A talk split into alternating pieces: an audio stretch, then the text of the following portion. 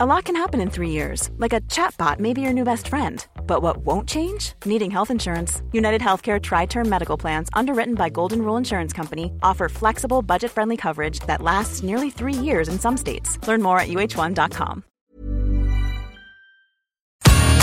Coup de cœur littéraire. J'ai déjà essayé de boire du champagne en écrivant, ça ne marche absolument pas. Rencontre. Déjà, le titre est, une absurdité, c'est une erreur totale. Auteur. Éditeur. C'est quoi la parole sur un texte? C'est quoi un poème qu'on ne détruit pas? Ground Floor Café, un podcast de grande contrôle avec la librairie Caribde. Bienvenue dans ce nouvel épisode du podcast Grand Floor Café. Le premier des trois livres aujourd'hui, c'est Work Beach de Ludovic Bernhardt, hein, publié en octobre 2019 aux éditions Joux. Alors, de quoi s'agit-il avec Work Beach? Work Beach, il s'agit de saisir et de réinventer la langue sèche, la langue brute, la langue sans fioriture, langue réputée purement factuelle, qui transmet pourtant toute la volonté de convaincre et de séduire par tous les moyens, même les plus ignobles, même les plus désespérés, la langue des storytelling vidéo des publicités contemporaines, dans leurs formes les plus achevées, celle du clip promotionnel, musical, et celle du court-métrage institutionnel d'entreprise. Alors c'est le pari qu'a tenté Ludovic Bernard, donc avec Work Beach, et c'est un pari que je trouve euh, euh, superbement réussi, même si je, je me dois par déontologie de mentionner que, étant l'un des éditeurs des éditions Joux, je ne suis pas totalement objectif, vous l'aurez deviné. Alors en 80 pages qui sont composées de 5 maps, euh, Work Beach atteint une densité qui est légèrement surréelle, dans laquelle les stars déhanchées de R&B, les robotisations industrielles, les incitations à investir à Dubaï, les incursions de drones récréatifs, les slogans corporate et les paroles vides des chansons à succès composent une sarabande complètement furieuse et pourtant soigneusement désincarnée, qui n'hésite pas à convoquer dans les interstices qu'elle laisse un peu vacants, euh, alors que le rythme même est complètement échevelé et saccadé. On y trouvera le Mike Davis du Stade Dubaï du capitalisme, le Grégoire Chamaillou de Théorie du drone, euh, l'Éric Vuillard de la guerre des, euh, des pauvres, ou encore le Patrick Bouvet de Carte Son ou de Trip Machine. Euh, je ne résiste pas à l'envie de vous en donner quelques très brefs extraits pour saisir cette langue particulière qui est quand même une langue qui tente de traduire ce que ne disent pas en fait les vidéos. Dans une salle de classe, un gros plan révèle la chaussure à haut talon d'une lycéenne à gilet gris et chemisier blanc. Son pied tape mécaniquement contre le tube chromé de la table. Ses cheveux blonds sont coiffés d'un élastique rose à longs poils ébouriffés. Dans une usine automobile, une voiture rouge, brillante, dépourvue de roues et de moteur, est suspendue à une machine qui descend son bras articulé vers le sol. Un ouvrier en tenue bleue agrippe la carrosserie pour la diriger vers un socle de réception. Plus loin, dans une usine de fabrication de produits pharmaceutiques, une quinzaine d'hommes et de femmes en blouse hygiénique circulent entre des machines chromées en prenant des photos de l'environnement industriel spacieux. Sur un podium vierge de tout décor situé en face d'une piscine, cinq filles télégéniques se déhanchent en caressant leurs fessiers. Une boîte à rythme froide et synthétique martèle leur entrée dans l'arène du voyeurisme. Dans l'usine de fabrication de produits pharmaceutiques, la quinzaine d'hommes et de femmes en blouse hygiénique observent autour d'eux tandis qu'un plan rapproché nous montre une série de bocaux en verre rangés sur une table. Sur le podium vierge de tout décor situé en face d'une piscine, la star lance un Iwana impérieux qu'elle répète machinalement en suivant le beat et son BPM simplissime. Enfin, dans le ciel bleu cyan, un drone survole un terrain arasé. Sa caméra enregistre les moindres détails passant sous le scanner de son œil électronique relié à des algorithmes de calcul.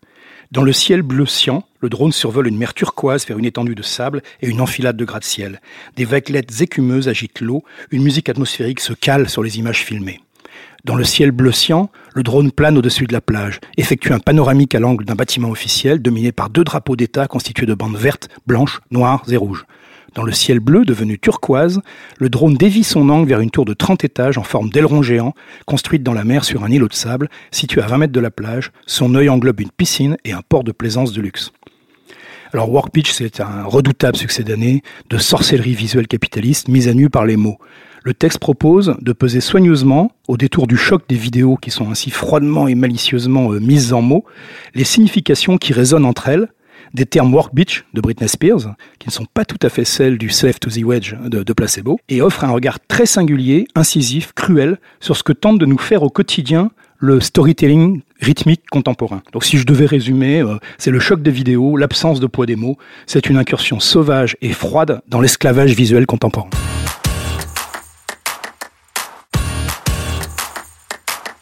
Alors le deuxième roman de notre sélection aujourd'hui s'appelle Bubblegum. Euh, Bubblegum, c'est le deuxième roman d'Adam Levine. C'est publié aux éditions Incul Dernière Marge dans une belle traduction de Maxime Béret et ça a été publié en octobre 2019. Il faut mentionner, parce que c'est quand même pas si fréquent, que le roman paraît donc en français, traduit euh, six mois avant de paraître aux États-Unis, euh, en anglais, en langue originale. Et Bubblegum, donc c'est un deuxième roman. Alors je, je, rapidement, on peut pas raconter Bubblegum, je vais, vous allez vite comprendre pourquoi. Mais en tout cas, voilà de ce dont il s'agit.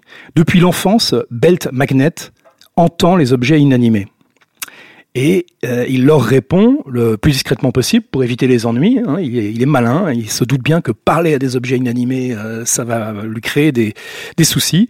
Euh, donc il est discret, jusqu'au moment où, euh, alors qu'il approche de l'adolescence, euh, il cède en fait aux complaintes de certains habitants métalliques des pelouses privées, des squares municipaux de la bonne ville de Willetine, près de Chicago. Il devient le tueur de balançoires.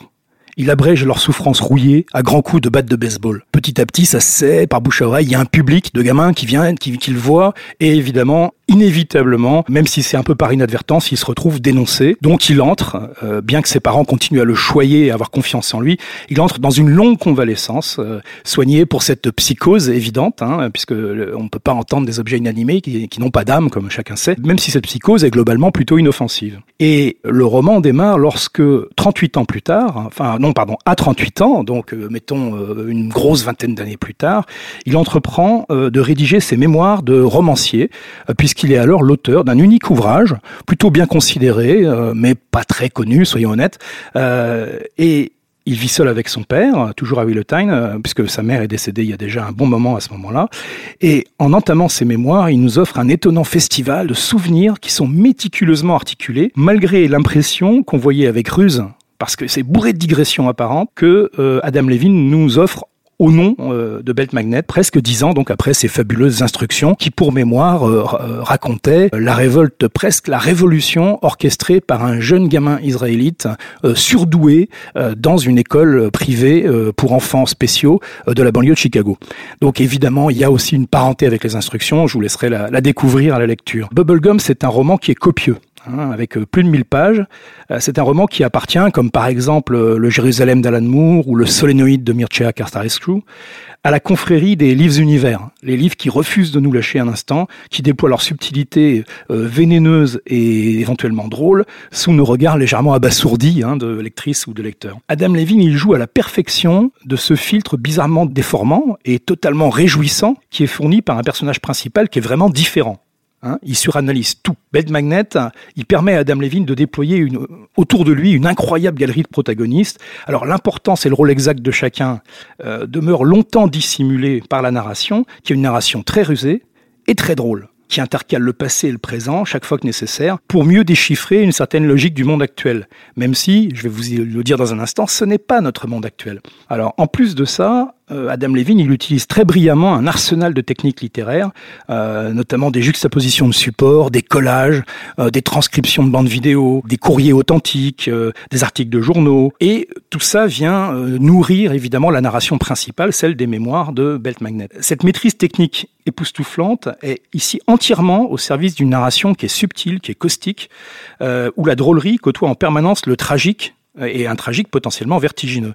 Parce que, donc, comme je le disais, ce monde contemporain n'est pas tout à fait le nôtre. Puisque, par exemple, et c'est un exemple important, il ne connaît pas l'Internet. Euh, le plus important phénomène de consommation de masse euh, technologique euh, de cet univers, c'est celui des curios. Les curios, ce sont des robots animalisés qui sont tellement mignons que ça rend pas tout à fait fou, mais ça donne envie littéralement de les manger. Et donc il y a une industrie colossale, une industrie planétaire autour des curios, de la façon de les modifier, de la façon de, faire changer leur comportement, de la façon de les soigner, alors que ce sont des robots. Hein. Adam Levine, autour de ces curios, euh, de son personnage, et je vous ne dirai certainement pas quel est le, rapport entre Belt Magnet lui-même et les curios en général, euh, bah c'est Magnet, c'est un guide, c'est un compagnon qui est parfaitement hors du commun, et pourtant il est incroyablement familier. On a l'impression de l'avoir toujours toujours, connu malgré sa psychose euh, et le fait qu'il entende les objets euh, inanimés. Adam Levine nous prouve à nouveau qu'il s'est manié comme très peu d'auteurs, hein, le rire pour nous interroger en profondeur. Il nous offre un absurde qui n'est pas si absurde, une normalité qui n'est peut-être pas si normale,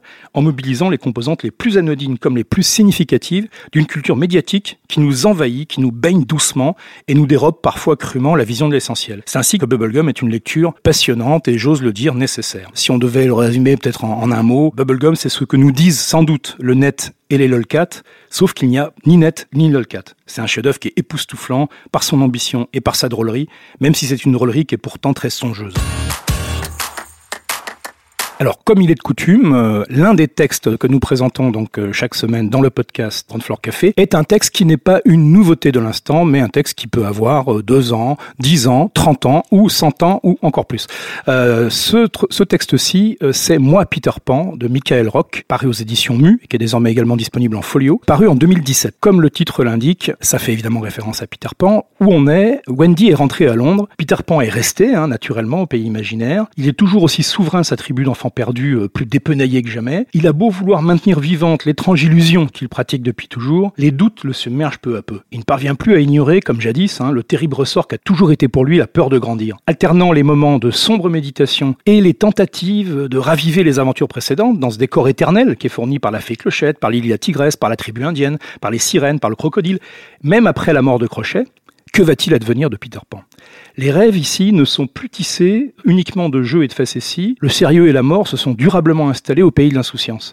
Ils rôdent désormais comme un rude parfum de mélancolie sous les futaies et sur les rivages. Alors le personnage créé par euh, Barry, hein, par l'écossais euh, Barry en 1902, c'est sans doute devenu l'un des plus puissants mythes contemporains. Il explore le rapport de l'enfance et de l'âge adulte avec une vigueur que la psychologie moderne n'a pu que largement saluer. Les créateurs ne s'y sont pas trompés, hein, et au-delà des très nombreuses adaptations plus ou moins fidèles sur les planches ou à l'écran, et euh, l'habituel normalisation via Walt Disney en 1953, on ne peut que saluer par exemple hein, l'investigation très poussée conduite par Frézanne, Rodrigo Frézanne, un grand auteur argentin dans ses jardins de Kensington en 2003, ou l'invention de tenants et d'aboutissants potentiels orchestrés par Régis Loisel dans sa série de bandes dessinées publiée entre 1990 et 2004. Avec ce roman, euh, donc publié euh, chez Mu, Michael Rock, qui était alors surtout connu pour son travail euh, en pulp avec les éditions Walrus et pour ses chroniques littéraires aux différentes croisées des genres qu'on appelle les mauvais genres, Michael Rock a su déceler un angle poétique très inattendu dans la roche un peu friable du pays imaginaire. Son Peter Pan, s'il respecte la majorité des canons du personnage mythique, ouvre des perspectives très rarement abordées, voire insoupçonnées, à part peut-être, comme je disais, par Frézanne. Il nous rappelle d'abord, hein, de manière éclatante, que le personnage de Barry, en réalité, et contrairement à son édulcoration par les studios Disney, nous parle beaucoup moins de l'enfance que de l'adolescence, quand se profile à l'horizon justement un changement de questionnement et qu'apparaissent progressivement la sexualité, la position vis-à-vis des autres, l'insertion euh, psychoprofessionnelle qui s'approche, l'entrée forcée dans des relations de pouvoir bien différentes de celles qui prévalaient auparavant, toutes ces contraintes, qu'elles disent leur nom en tant que contraintes ou pas. Donc la mélancolie du Peter Pan de Michael Rock, c'est celle de l'angoisse adolescente conquérante, et la poésie inattendue c'est celle de la découverte qui est au centre hein, de ce petit roman du pouvoir performatif et charismatique du langage, bien au-delà de la seule action et de la seule aventure qui était jusque-là brandie comme justification existentielle. Il nous rappelle aussi, hein, si c'était nécessaire, métaphoriquement et directement, et contrairement à tant de discours ambiants, qu'il n'y a pas besoin d'être vieux pour être mûr, et qu'être mûr ne signifie pas du tout être résigné à un état de choses délétère. C'est ainsi que moi, Peter Pan, échappe à la solitude de l'explication de texte de l'égoïste suprême, qui est pour souvent euh, à quoi est ramené le héros de 1902, et euh, ce mois Peter Pan diffuse subrepticement un contenu qui est roboratif, qui est politique, qui est joliment désemparé, et ça il le fait au moment le moins attendu. Donc euh, si on devait résumer en euh, une phrase, c'est un roman qui est poétique, qui est mélancolique, qui est résolument tourné vers un avenir hors des boucles sans fin, un Peter Pan qui est inattendu, qui est songeur et qui est séduisant. Voilà, c'est la fin du Floor Café pour aujourd'hui. Euh, j'espère qu'on vous aura donné envie donc de lire ces trois ouvrages. Euh, je vous les rappelle brièvement. Euh, Work Beach de Ludovic Bernhardt aux éditions Joux en 2019. Bubblegum d'Adam Levine aux éditions Inculte Dernière Marge en 2019 dans une traduction de Maxime Béret. Et enfin, Moi Peter Pan de Michael Rock aux éditions Mu et en folio publié en 2017. Euh, ces ouvrages sont naturellement en vente chez Ground Control à la librairie Caraïbes et dans bien d'autres librairies, vous vous en doutez. Merci de votre attention et à la semaine prochaine. C'était Grand Floor Café, un épisode produit par Grand Control avec la librairie Caribde. C'était très bien, c'était très bien.